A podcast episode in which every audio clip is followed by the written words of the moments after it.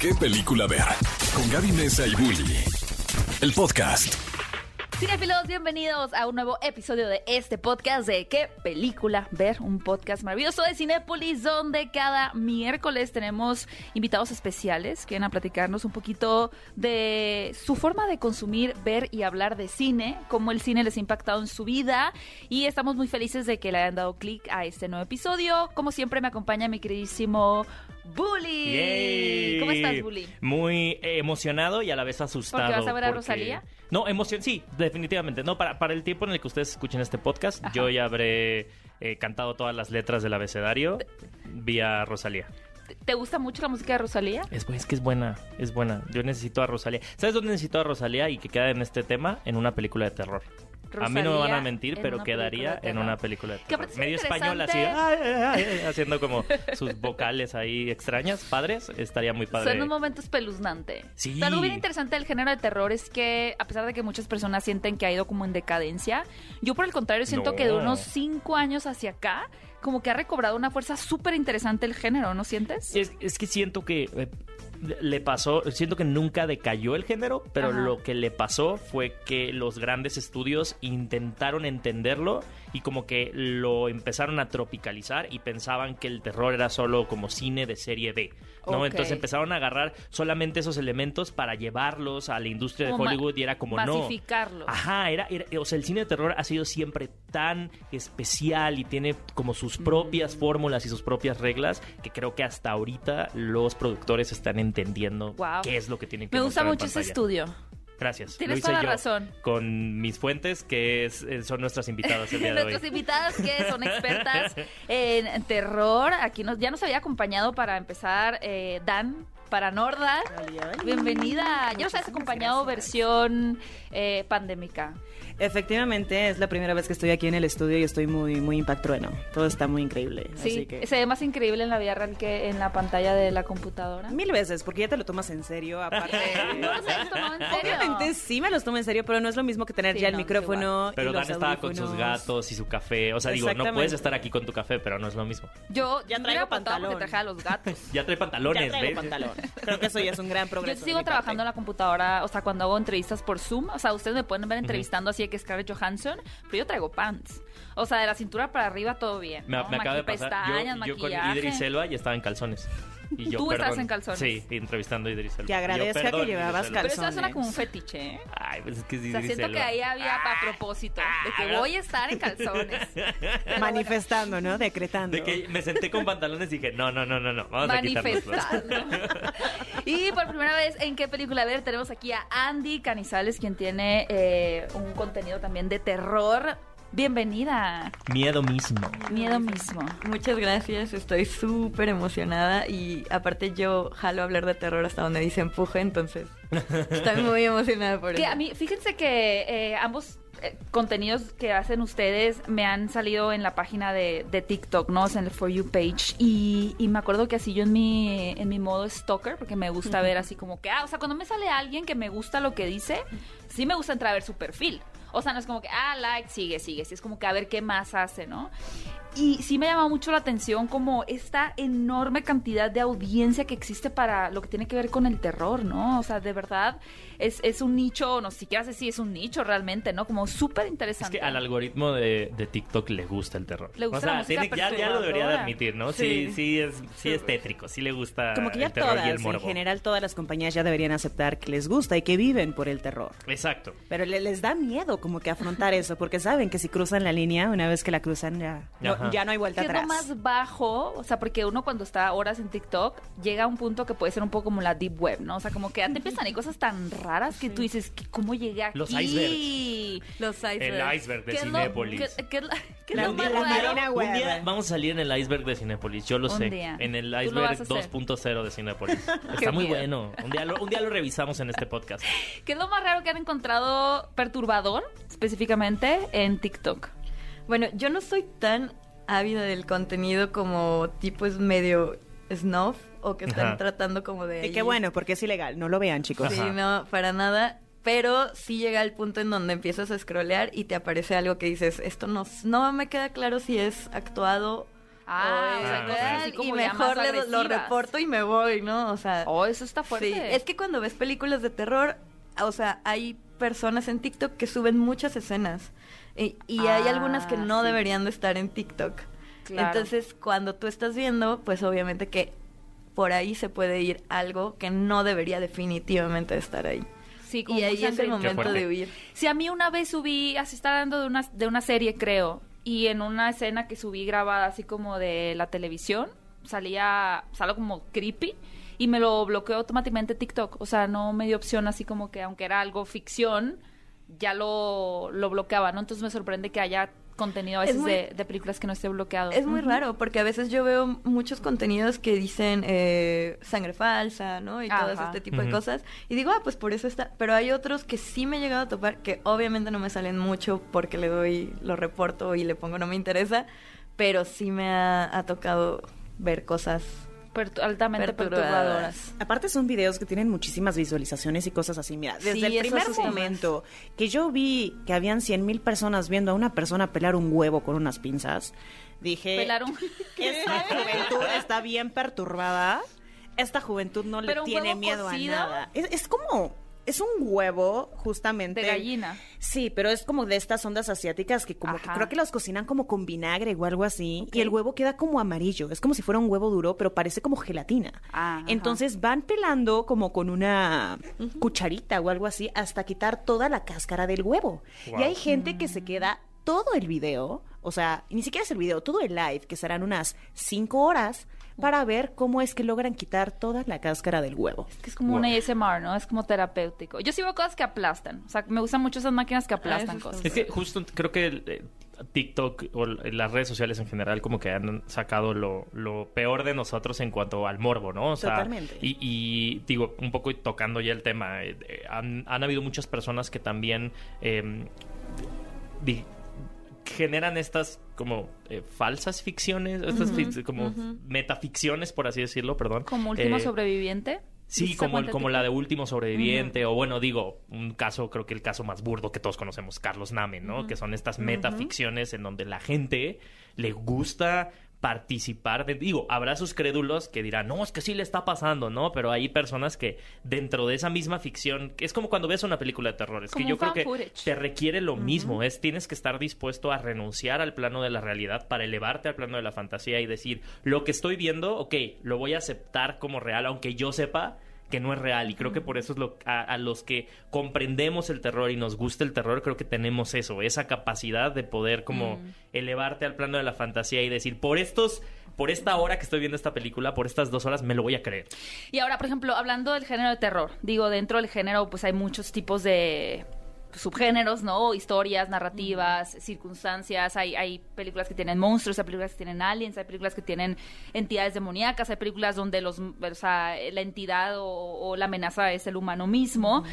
Pero ustedes, ¿qué la saca, eh, también Bully, de una película de terror? O sea, por ejemplo, a mí me pasa mucho que si la criatura está ya hiperexpuesta, por ejemplo, típica escen- típico que mucha gente dice, ¿no? En Insidious, una vez que llegan a este otro plano astral y se ve el diablo y sale una y otra vez, ya es como que el diablo deja de generar miedo. ¿A ustedes qué puede pasar en una película que les rompa esa, ese a- Esa acuerdo fantasía, que ajá. hacen de entrar en la fantasía? Pues en general, mira, si es, si estamos tocando el tema que nos decía Gaby de cuándo es que yo me involucro más y ya siento que algo me está dando miedo. No, no, no, desde al el primer, ajá, desde el primer momento que veo que dice basada en hechos reales, como que yo ya me lo compré y a mí ya me da miedo.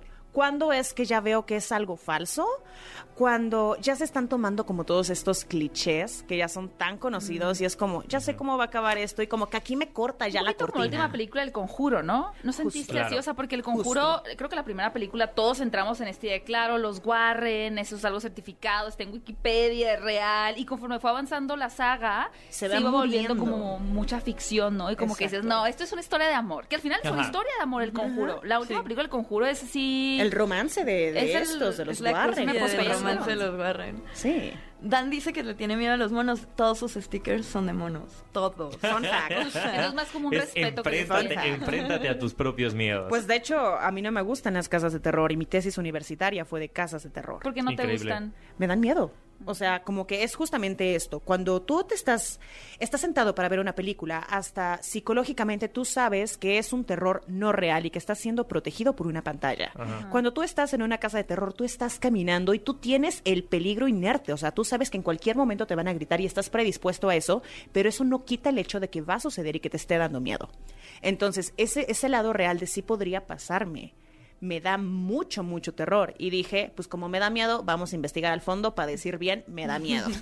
Claro, es como yo, por ejemplo, a veces, antes me da mucho miedo la turbulencia del avión. Eh, ya no tanto, pero a veces cuando está fuerte es como que otra vez me da miedo y lo investigo todo así, la turbulencia, cómo se puede caer el avión. O sea, como que justo cuando tienes un miedo, te vas hacia como el, así a las últimas consecuencias del asunto, ¿no? O sea, como conocer de raíz. Eso me parece súper interesante que, que hables de terror, pero sí le tengas como su respeto a... Sí, obviamente, a o sí, todo porque que si no ya no me daría miedo, si no ya no lo disfrutaría. Ajá. O sea, creo que los fans, fans, fans del terror es porque todos encontramos en él como algo bastante terrorífico, ¿no? Nos daba miedo. ¿Cómo fue tu historia para adentrarte al mundo del terror? O por lo menos, ¿cuál fue la primera película que te marcó así Ay. completamente? Échale. Pues es el recuerdo más de los recuerdos más vívidos que tengo. Tenía- Traumáticos diagonal. Pues no, Suena. tenía cuatro años, vi anunciada esta película en la tele y le rogué a mi mamá que me dejara verla, la vi y desde ahí ya no paré. O sea, me, me volví adicta por completo y no busco más, no busco tanto una película que me dé miedo. La primera película fue Vacaciones del Terror. Éale, ¿qué más Ex- quieres? Tengo hasta una playera y todo, sí. O sea, El ¿Y señor por qué? O sea, René ¿qué te llamó Cardona, la que descanse en atención paz. De, de niña que dices, yo necesito ver esto? La muñeca. Mm. La Ajá. muñeca que mueve los ojos y todo eso dije, yo necesito ver esto, necesito saber qué pasa con esa muñeca, ¿no? Y, y digo, al final creo que sí, sí me dio algo de miedo, no mucho, pero sí me asusté un poco. Y desde ahí me volví adicta y me la pasó viendo películas Te de dio terror. algo de miedo a los cuatro años.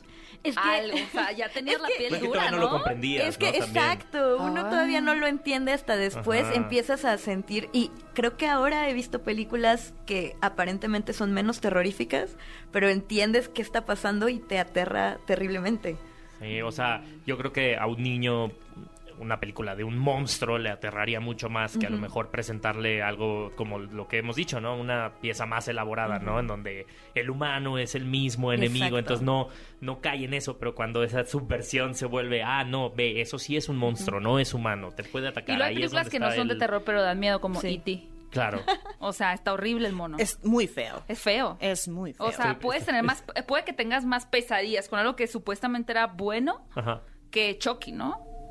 ¿Nunca les Estoy- pasó algo Estoy así? pensando alguna película que no fuera de terror, pero que me daba miedo.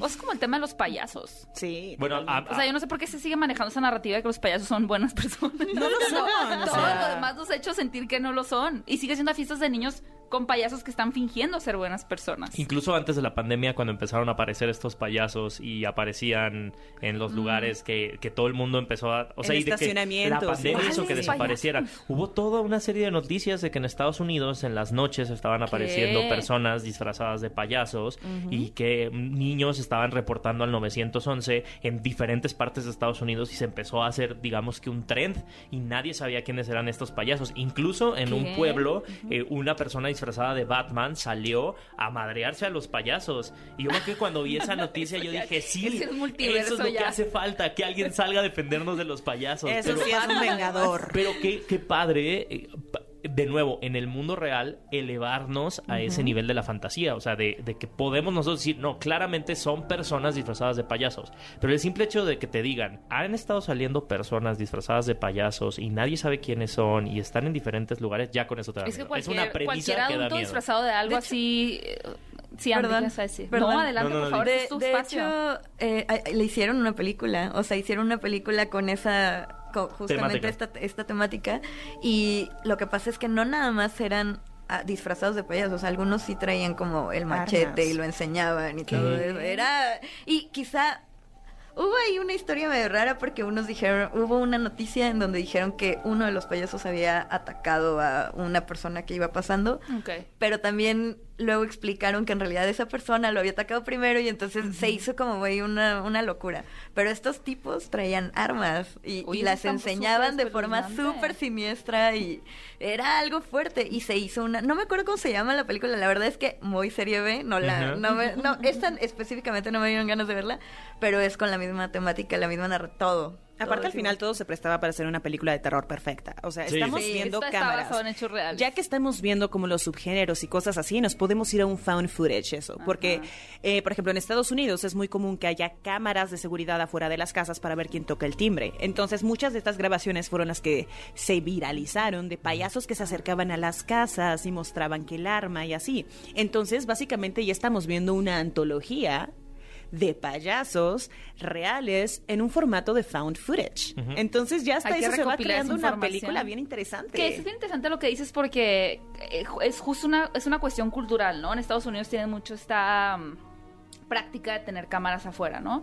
Y creo que ese, ese tema fue, afuera y adentro, pero ese tema creo que fue el que incentivó a películas como Actividad Paranormal, como La Purga, en donde realmente lo que ves de afuera pues es a través nada más de un lente y que si bien ya teníamos previo películas como La Bruja de Blair, pues sí se desprendió todo un género fan footage bien interesante. ¿no? O sea, como que sigue confundiendo a la gente entre estoy viendo algo real o Pues es ese es como el chiste, el que te cause ese conflicto de realmente esto es verdad. Y esa es como la intención de los found footage. Porque tiene que... Siguiente. A nivel técnico cinematográfico, creo que solemos dejar estas películas en, en un lugar muy bajo cuando creo que requieren un nivel muy alto a nivel técnico, ¿no? O sea, rec. ¿No? Tú ves Rec y te empiezas a dar cuenta de los planos secuencia y Sí. cómo están ejecutadas estas películas y cómo eh, es en realidad para los actores un gran ejercicio de improvisación, ¿no? Porque no muchas de estas cosas no, no hay tomas entre, entre las acciones, ¿no? Me, me recuerda mucho el director de Rec que hay un momento donde hay una caída de...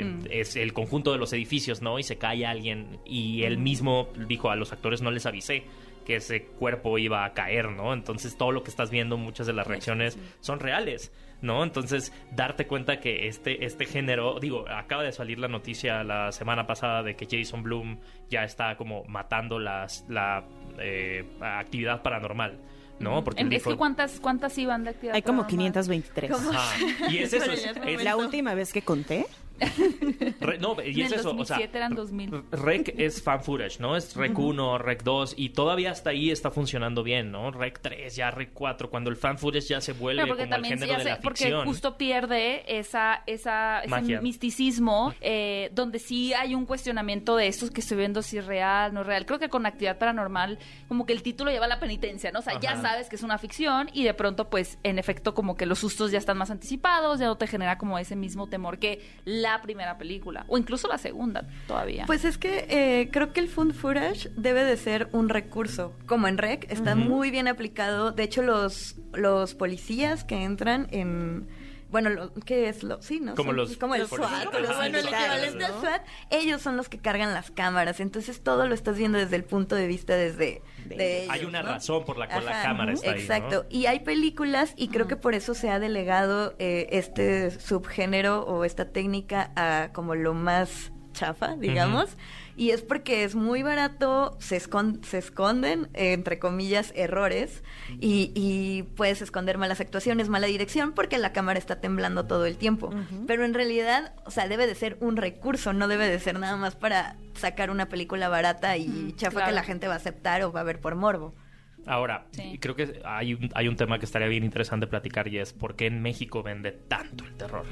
O sea, ¿por qué una película que a lo mejor en Estados Unidos le podrían apostar dos pesos, aquí se vuelve el éxito multimillonario y aquí no hay película de terror que no asegure una buena taquilla? Empecemos con que México es la cultura del morbo. Tú te paras en un semáforo porque vas a cruzar la calle y ¿qué es lo que ves en un puesto de periódico? Claro. Ves puras notas amarillistas, sensacionalistas. Pura nota roja, pero es tan gráfica que muchas veces está mucho más cañón que lo que yo he visto en películas de terror. Obviamente porque es realidad, pero luego dices, así como yo lo estoy viendo, hay niños que también pasan y lo están viendo. Entonces, desde que, desde que somos chicos, el mexicano eh, ha estado demasiado entrenado, o sea, ha estado demasiado acostumbrado a ver la sangre y somos una cultura que alaba a la muerte. Entonces, ¿qué es lo peor usualmente que suele pasar en una película de terror? ¿Qué es lo peor que te puede pasar? Morirte. y si nosotros ya afrontamos la muerte, ¿por qué le vamos a temer ahora una película de terror? A mí sí me da miedo todo. Ya. Yo nunca entré a una casa de terror ahorita que lo mencionas, pero sí es bien interesante. Digo, como dices, no, partiendo que es una, es una cultura mexicana que, que tiene como que este, pues honor a la muerte, ¿no? Con, con la festividad del Día de Muertos y demás. Aunque no sé qué tanta, o sea, creo que incluso ya sea, o sea, el Día de Muertos ya se volvió como una celebración muy fresa, ¿no? Sí. O sea, por Sí. cómo ha sido eh, reapropiada por Estados Unidos. Pe- Pero aquí, es que aquí sí es bien curioso. O sea, aquí ponos la monjita 3, sustos que dan gusto, ¿no? Y va a vender miles de pesos en taquilla. La ¿no? monja 3, sí. Todo lo que sea, la cruz invertida del párroco, de no sé qué. Eso otros mil millones de pesos en la taquilla. O sea, sí me sorprende que aquí, con cualquier connotación religiosa y que esté relacionada al terror, vas a vender. De hecho, México es de los países que más consume, o sea, sí es de los países que más consume terror y quizá, no lo sé, pero quizá tiene que ver también como por el tipo de realidad que se vive, ¿no? Sí, es Y lo que una, estaba pensando. Es una forma de afrontar eh, o de procesar Lidiar. mejor con todo lo que está, con las cosas que pasan día a día. Y yo tengo la sensación, no lo sé, quizá por mí, hablo por mí, pero tengo la sensación de que el pueblo mexicano es un pueblo muy sensible. Y no de, o sea, no lo digo como un- una mala manera, sino es, somos muy sensibles, o sea, nos, con- nos conmovemos fácil, no- nos emocionamos fácil, entonces... Nos asustamos. Nos fácil. asustamos fácil o- y, y tratamos como de procesar todas esas cosas que pasan. Somos muy empáticos de alguna manera, entonces... Pues y también ve una ayuda. curiosidad bastante grande, o sea, creo que somos, o sea, al final siendo un país que se ha sido muy alimentado por la religión, eh, quizá las cosas han cambiado, pero pues sigue siendo un país como muy católico o en zonas como muy cristianos.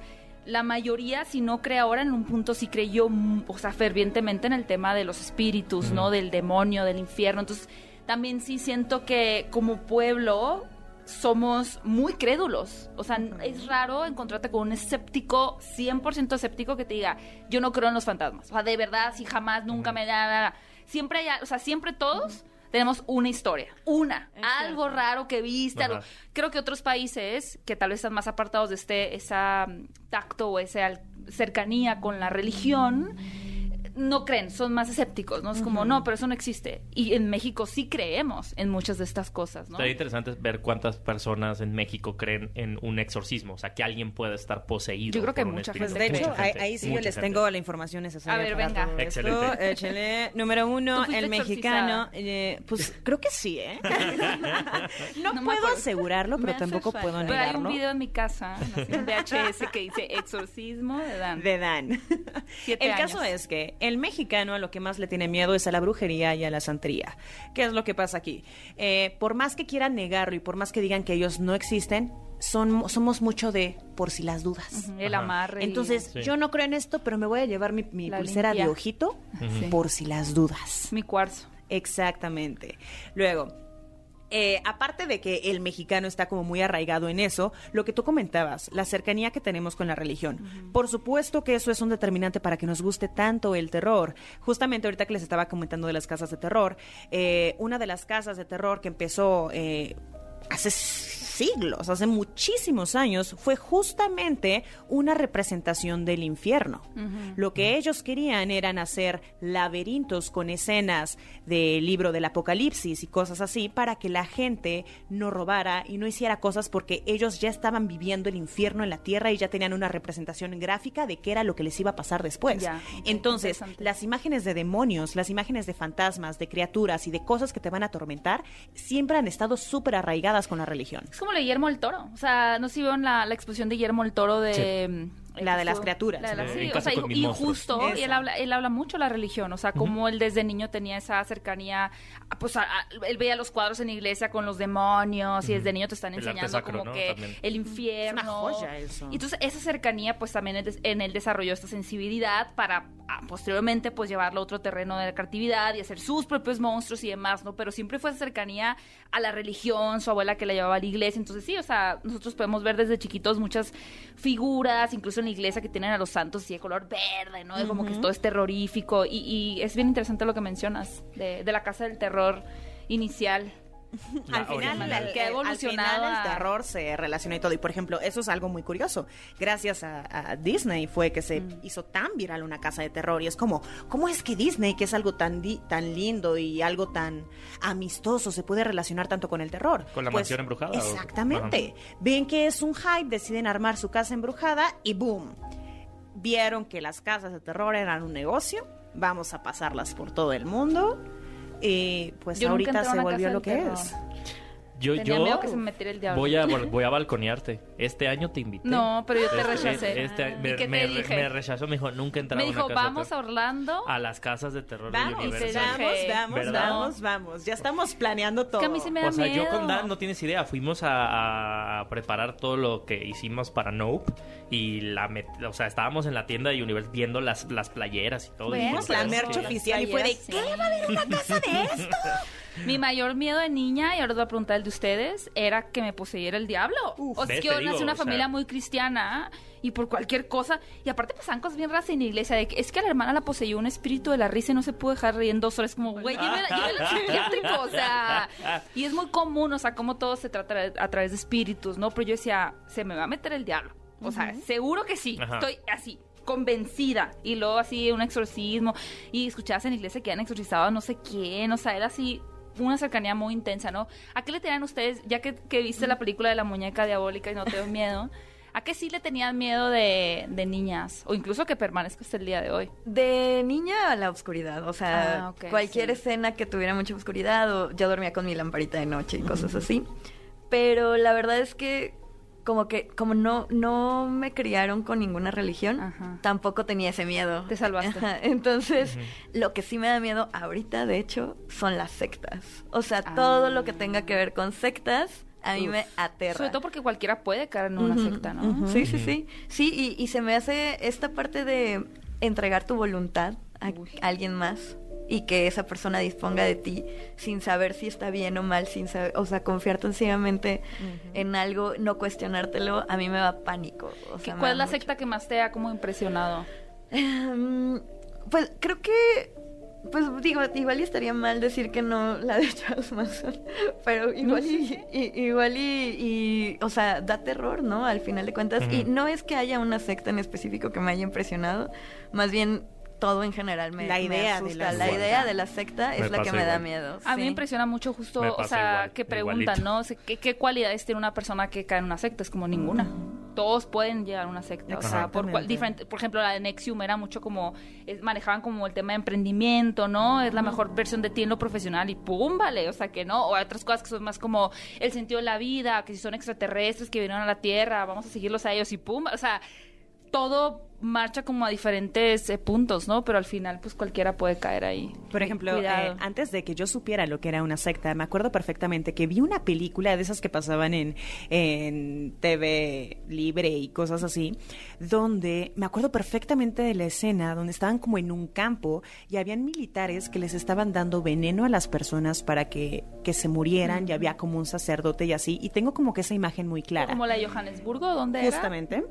No sabía que era una película de una secta hasta que empecé como a investigar de ese tema y justamente relaciono que sucedió y que tenían que envenenarse para, para poder pasar a una nueva vida y quienes decidían no suicidarse, ellos los suicidaban, básicamente. Entonces fue todo el tema de una secta y el verlo como en una película, que aparte no era una película de terror, era más como una película ficción documental y es como, dude, esto me marcó, esto por supuesto que es una película de terror. Están haciendo otra, están haciendo otra película. No me acuerdo si sale Florence Pugh como protagonista, pero creo que sí. Igual estoy Bueno, ahora- inventando ahora- quién va a estar, pero están, está desarrollando ya una película sobre ese tema, Ok. sobre ese caso en específico. Ahora la nueva película de Harry Styles y Florence Pugh. Con Olivia to- Wilde. Todo da a entender que es medio algo como una secta ¿Ah, sí? o como... Sí, sí. la sí, de sí. Don't Darling. worry, Don't worry, darling. darling. No worry, darling. no Sí. sabía. Sí, trae como, trae, trae como ese tono, ¿no? A mí igual me da mucho miedo las sectas. Tuve De- una pero muy de mala niño, ¿qué te daba experiencia con una secta y... Uh, eso ¿Tú estuviste en una secta? Queremos No, no, más bien tuve una mala experiencia con alguien que formaba parte de una secta Oh, y, wow. eso, y eso generó mi nuevo miedo. Episodio al- especial a de mi- sectas, al- ¿no? Yo no sabía esto mi de bully, ¿eh? adultez con una secta. Oh my God. Entonces, pero de niño yo creo que eran los aliens. O sea, definitivamente. Iba a decir Freddy Krueger, pero no. O sea, yo ver marcianos al ataque, la primera vez que vi esa película, ya a los seis años, siete años, porque mi mamá pensó que era buena idea llevar a los niños, al niño Yo con sus amigos a ver esa película. Me salí. Entonces, creo que es la única película de la que me he salido que le dije, mamá, no puedo. No puedo, o sea, me está dando mucha ansiedad, o sea, me está dando mucha ansiedad el, el hecho de encontrar un mal mayor, o sea, estos aliens que, que en su, o sea, ellos no entienden que están haciendo bien o mal, es su manera de relacionarse porque están dominando, Y ¿no? son súper depravados además. Exacto, o sea, eso, eso a mí me, me, me rompió Claro, y, y supone que como adulto tenías que tener una lectura cómica Ajá. de la situación, como que, ay, qué chistoso, qué irreverente, pero O niños no es son tan diferentes como nosotros, ¿no? Pero de niño uno que Pero trae... yo pienso eso hasta ahorita que lo estoy repensando, pero para mí siempre había sido como muy terrorífico también. Muy Aparte uno lo terrorífico. siente más feo porque a los alienígenas siempre les dan una forma muy humanoide. Sí. Entonces tú lo ves mucho más cerca y es como, dude, esto es muy parecido a mí. Yo creo que por eso a mí me dan miedo los monos, porque son tan parecidos a nosotros que sé que pueden ser igual de malos que nosotros. Ahora, si nosotros lo estamos viendo con un alienígena que tiene formas humanoides y ojos y brazos y piernas y una cabeza y la estructura que nosotros conocemos de un ser humano, de momento verlo es como, esto es algo ajeno, que no conoce el bien y el mal, pero sé que puede ser malo. ¿Ustedes saben quién fue la primera persona que hizo ese diseño como de alien? O sea, que es esta De los grises, como ¿no? esbelta, No con los ojos así. ¿No será que viene ovales? también de, desde todo lo que se hacía con los egipcios, ¿no? O sea, como estas figuras que no correspondían a una No figura sé, humanoide y que a que partir de ahí se empezó a... Habrá que investigar, digo, no quiero Sí, decir ¿Ustedes creen, no creen en los aliens? Fue también mi trauma de niña. Me acuerdo que iba a la casa de mi abuela y tenía unos ventanales muy grandes. Y en las noches usualmente pasaban programas de tercer milenio y cosas así, de un, vi- un avistamiento y eso. Y me acuerdo Es que perfectamente. estamos ¿Cómo nos traumó traumados. Jaime Maussan? Sí, está cañón. Y lo peor es que sigue traumando nuevas generaciones. Sí. Que no ven Oprah, los abuelos no veían Sí. Oprah, o sea, veían eso. Carlos Trejo y, Sí, puro Carlos y Trejo Jaime y, Maussan. y vacaciones del terror. Y me acuerdo que había un programa, creo que en Discovery Channel, que era como contacto del tercer Ah, tipo, sí. algo Ajá. Salió Y hasta la intro era que se alumbraba muchísimo una habitación justamente desde un ventanal y es porque estaba bajando el, el, el- el ovni para la abducción. Entonces cuando yo me iba a quedar a la casa de mi abuela y veía esas ventanas que eran tan parecidas a las de el comercial, decía, no, ya, ya me cargó. Aquí ya fue. Adiós, mamá, fue un placer.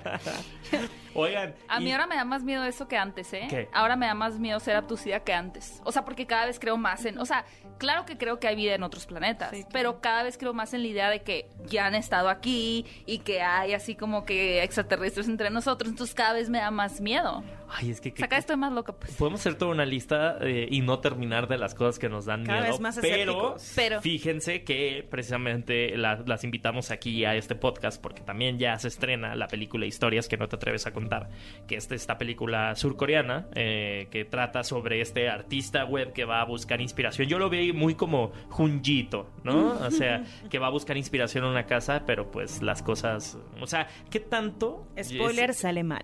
Spoiler sale mal. No, no, no. Pero, pero ¿qué tanto eh, eh, a veces le jugamos al bravo y es como de, ah, sí, esa casa lleva abandonada o pasó O una tragedia ahí y nos ¿no? metemos ahí? Tiempo Bully, esta película, historias que no te atreves a contar, ¿ya la podemos ir a ver a Cinépolis? Ya, ya está en las salas de Cinepolis. Yeah.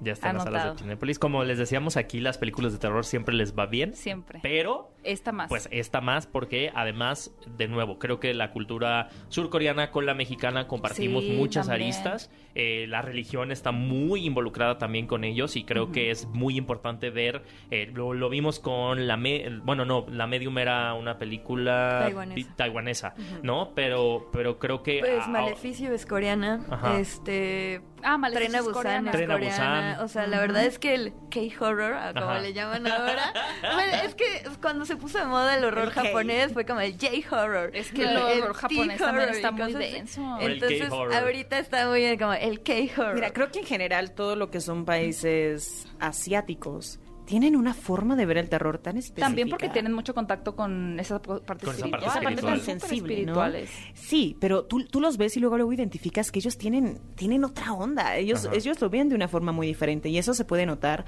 eh, claramente en estas historias. En estas son cinco relatos Ajá. y eso se me hace bastante interesante el cómo lo llevan en el concepto de una antología. Porque es una película, sí, que es de terror, pero que así veas si te pierdes un ratito o algo así, es por la, por la gente que no sabe lo que es una antología, esto es como un conjunto de historias. de historias Estamos viendo que se relacionan entre ellas. se relacionan entre ellas y ya lo hemos visto en otras películas como Nightmare Cinema, eh, no sé, hasta cosas como a veces el terror. eh, y la antología se ha visto muchas Chabelo y también, ¿no? Pepito y todas las historias. de Chabelo y Exactamente. Pepito. Doble X, o sea, todas. VHS. VHS Ajá. es como que de las películas más clásicas que podemos encontrar acerca de la antología. Y obviamente también tenemos cositas mexicanas antológicas. Por ejemplo, hay una hay un cortometraje, dura como 20, 20 minutos, que se llama Cadáveres eh, Exquis. Me acuerdo que participa Elena Aguilera y así. Ahí son varios cineastas mexicanos muy talentosos y justamente también como que se el desarrollo es en una casa una casa, un edificio donde cada quien está viviendo como su propia pesadilla, pero al final todo se está relacionando en un mismo espacio. Wow. Sí, está, está bastante interesante. Entonces, el verlo en esta película de historias que no te atreves a contar, como que me mandó a esa, ese momento donde yo vi esa película y dije, wow, qué buena onda que esto siga funcionando y que la gente lo siga viendo. Porque tenemos esta estructura, ¿no? Tenemos este espacio tan grande donde la gente está coexistiendo y está viviendo una pesadilla diferente, pero con un resultado en común, que es valer chorizo, básicamente. Pues Sin amigos, spoiler. ya lo escucharon, láncense a ver historias que no te atreves a contar. De nuevo, Andy, Dan, muchísimas gracias por estar aquí con nosotros y esperamos eh, invitarles a una nueva plática porque creo que se quede el tema pendiente. Uy, es que hay mucho. Hay mucho de qué Muñecas, platicar. aliens. Y pues nos encantaría que nos dijeran primero, Andy, cómo te pueden encontrar en tus redes sociales. Eh, bueno, eh, estoy en todos lados, en Twitter, en TikTok, en Facebook, en Instagram, como arroba miedo mismo. Excelente. Y pues nada, muchas gracias por haberme invitado. ¿Cuál es tu video más viral hasta el momento? Uno donde recomiendo una película de terror de secta. Bueno, no es de secta, pero sí fanatismo religioso. ¿Cuál es? El está anclado es el de la película de A24 de San Maud. Ah, Uh, ¿eh? Y me La parece que es una, una película excelente. O sea, independientemente de cualquier cosa, cualquier terror que puedas tener, creo que esa película vale mucho la pena. Wow, la tengo que ver anotada. Saint Maud. Es, es la imagen de una chica que está como "Ah", toda en blanco y cabello café largo. Así vas a encontrar el póster. de ¿Y a ti, A24. Dan? A mí me encuentran en todos lados como Paranordan. Excelente. Paranordan como excelente. paranormal, pero terminando con Dan. Y recuerden también escucharnos en vivo todos los sábados en punto de las 10 a.m. en XFM 104.9 y aquí todos los miércoles en un nuevo episodio de cada podcast. Y pues a ti, Gaby, ¿cómo te pueden encontrar? en A mí me pueden encontrar como arroba Gaby Mesa 8 en Twitter y en Instagram. Y mi querido Bully, ¿cómo te pueden encontrar? A mí como arroba Héctor Trejo. Gracias por escuchar este podcast, gracias por mantenernos en el top de los podcasts de cine más escuchados. Yeah. Recuerden que pueden encontrarlo en todas las plataformas de podcast, Spotify, Apple Music, Amazon Music, Google Podcast. Ustedes busquen Así, todo. qué película ver podcast, ahí lo van a encontrar. Y también recuerden que pueden encontrar ya el video en el canal de YouTube de Cinepolis, por si quieren vernos también nuestras hermosas caras. Y sigan la cuenta de Cinepolis en TikTok, ahora que estamos hablando de TikTok, también pueden encontrar algunos clips y mucha más información de los estrenos que llegan cada fin de semana. Muchas gracias, chicas. Muchas por gracias. aquí. A ver historias que no te atreves a contar. Nos Siempre escuchamos es un placer asustarlos. en un próximo episodio de ¿Qué película ver? Ve a Cinépolis y utiliza el hashtag qué película ver. Escúchanos en vivo todos los sábados a las 10 de la mañana en Exa FM 104.9.